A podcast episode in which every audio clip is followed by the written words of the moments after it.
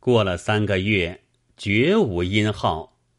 宜春道：“我丈夫果然死了。”急忙置备头梳麻衣，穿着一身重孝，设了灵位祭奠，请九个和尚做了三昼夜功德，自将簪耳布施为亡夫祈福。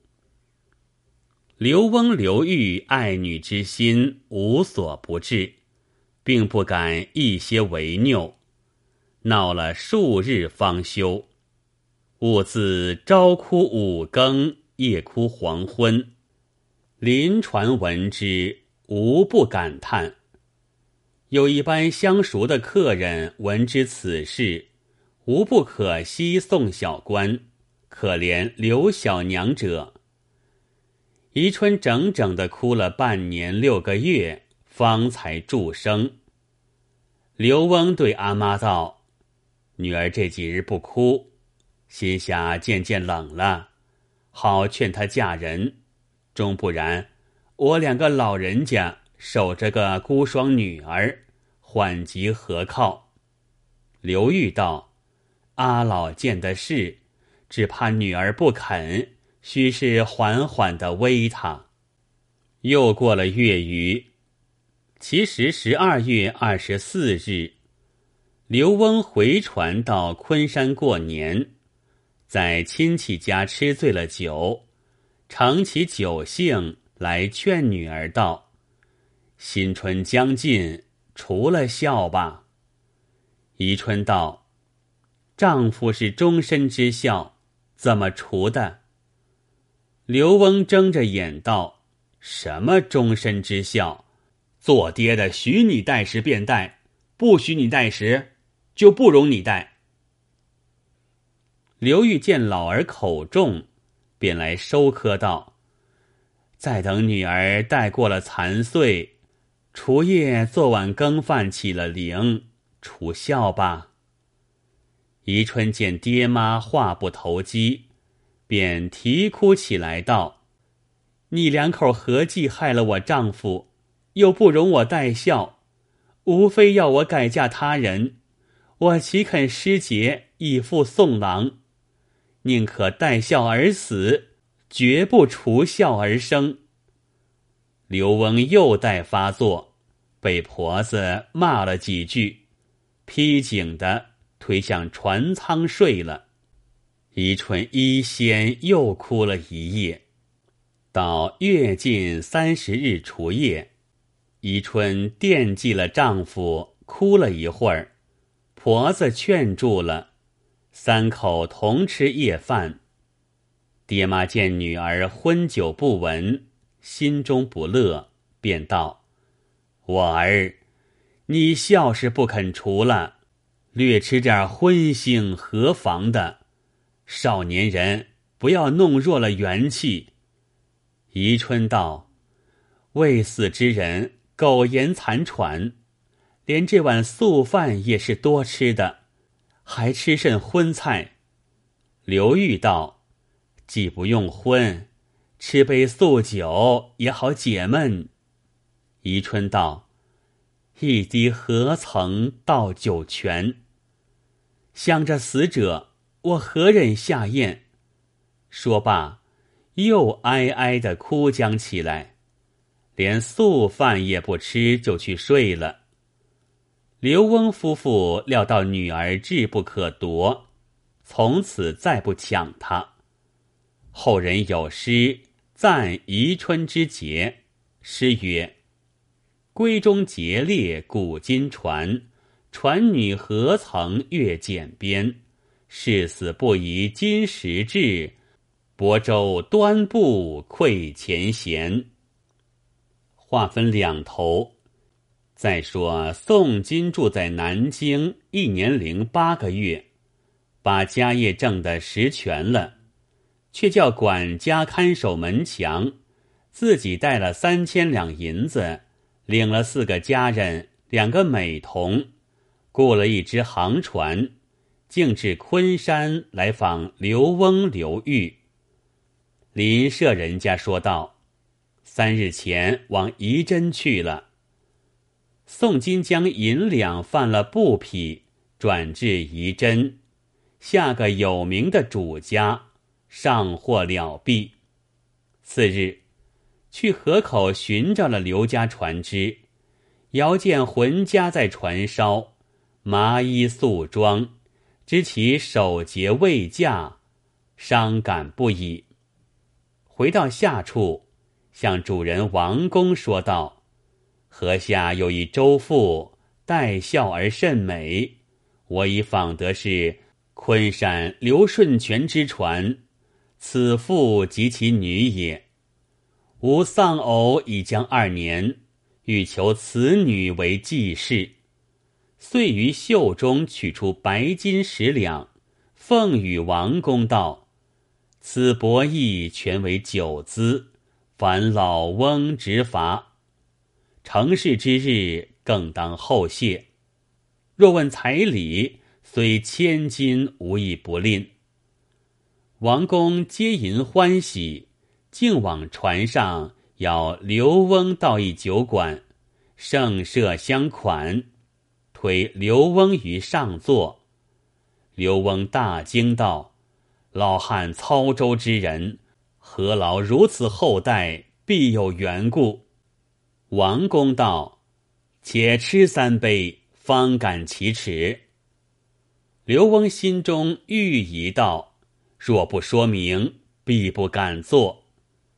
王公道：“小店有个陕西钱员外，万贯家财，丧偶将二载，慕另爱小娘子美貌，欲求为继室，愿出聘礼千金，特央小子作罚，望勿见拒。”刘翁道：“周女得配富士，岂非志愿？”但吾儿守节甚坚，言及再婚，便欲寻死。此事不敢奉命，圣意亦不敢领，便欲起身。王公一手扯住道：“此事亦出钱员外之意，托小子做个主人，既已废了，不可虚之。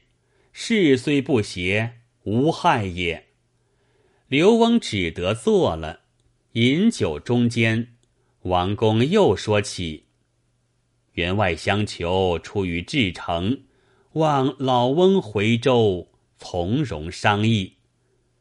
刘翁被女儿几遍投水吓坏了，只是摇头，略不同口。酒散个别，王公回家，将刘翁之语。述与员外，宋金方知浑家守制之间，乃对王公说道：“因事不成也罢了，我要雇他的船载货往上江出脱，难道也不允？”王公道：“天下船在天下客，不消说，自然从命。”王公及时与刘翁说了雇船之事。刘翁果然依允，宋金乃吩咐家童，先把铺陈行李发下船来，或且留岸上，明日发也未迟。宋金锦衣貂帽，两个美童各穿绿绒直身，手执熏炉如意跟随。刘翁夫妇任作陕西前员外。不复相识。到底夫妇之间与他人不同。宜春在稍微窥视，虽不敢辨信是丈夫，暗暗的惊怪道：“有七八分思相。”只见那钱员外才上的船，便向船梢说道：“我腹中饥了，要饭吃。若是冷的。”把些热茶淘来吧。宜春已自心仪，那钱员外又吆喝童仆道：“各儿郎吃我家饭，穿我家衣，闲时搓些绳，打些锁，也有用处，不可空坐。”这几句分明是宋小官初上船时刘翁吩咐的话，宜春听得愈加疑心。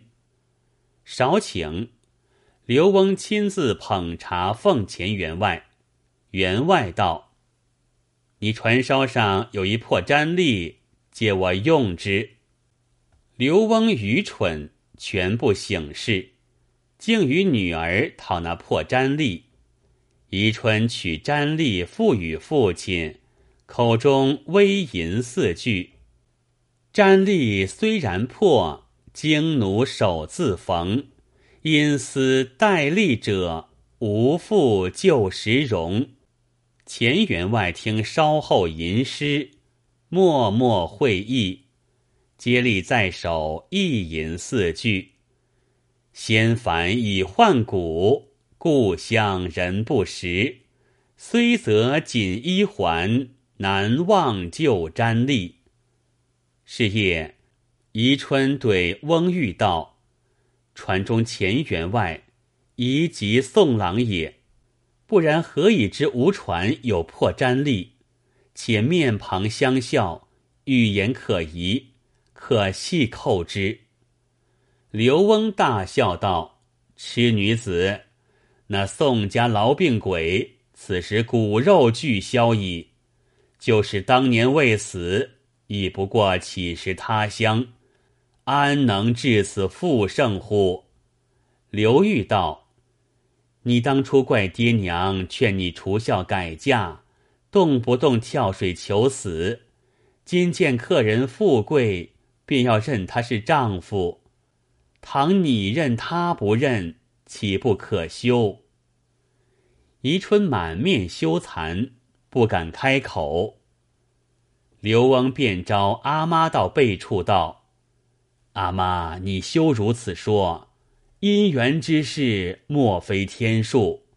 前日王店主请我到酒馆中饮酒，说陕西钱员外。”愿出千金聘礼，求我女儿为继室。我因女儿直性，不曾同口。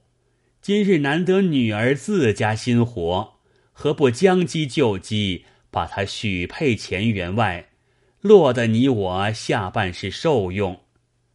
刘玉道：“阿老见的是，那钱员外来顾我家船只，或者其中有意。”阿老明日可往探之。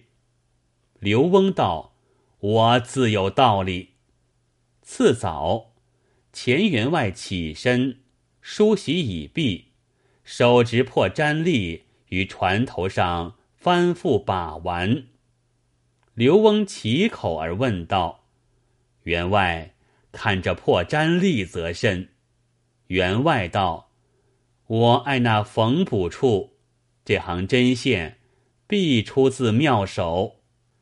刘翁道：“此乃小女所缝，有何妙处？”前日王店主传员外之命，曾有一言，未知真否？钱员外故意问道：“所传何言？”刘翁道：“他说员外丧了孺人，已将二载。”未曾继娶，欲得小女为婚。员外道：“老翁愿也不愿。”刘翁道：“老汉求之不得，但恨小女守节甚坚，誓不再嫁，所以不敢轻诺。”员外道：“令婿为何而死？”刘翁道：“小婿不幸得了个劳债之疾。”其年因上岸打柴未还，老汉不知错开了船，以后曾出招帖寻访了三个月，并无动静，多是投江而死了。员外道：“令婿不死，他遇了个异人，病都好了，反获大财致富。老翁若要会令叙时，可请令爱出来。”此时，宜春侧耳而听，一闻此言，便哭将起来，骂道：“薄幸钱郎，我为你带了二年重孝，受了千辛万苦，今日还不说实话，待怎么？”宋金也堕泪道：“我妻，快来相见。”夫妻二人抱头大哭。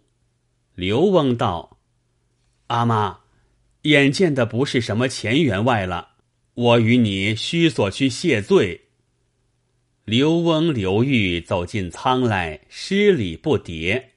宋金道：“丈人丈母不须恭敬，只是小婿他日有病痛时，莫再拖钻。”两个老人家羞惭满面，宜春便除了孝服，将灵位抛向水中。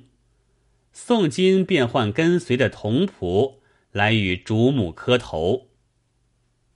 翁玉杀鸡置酒，管待女婿，又当接风，又是庆贺筵席。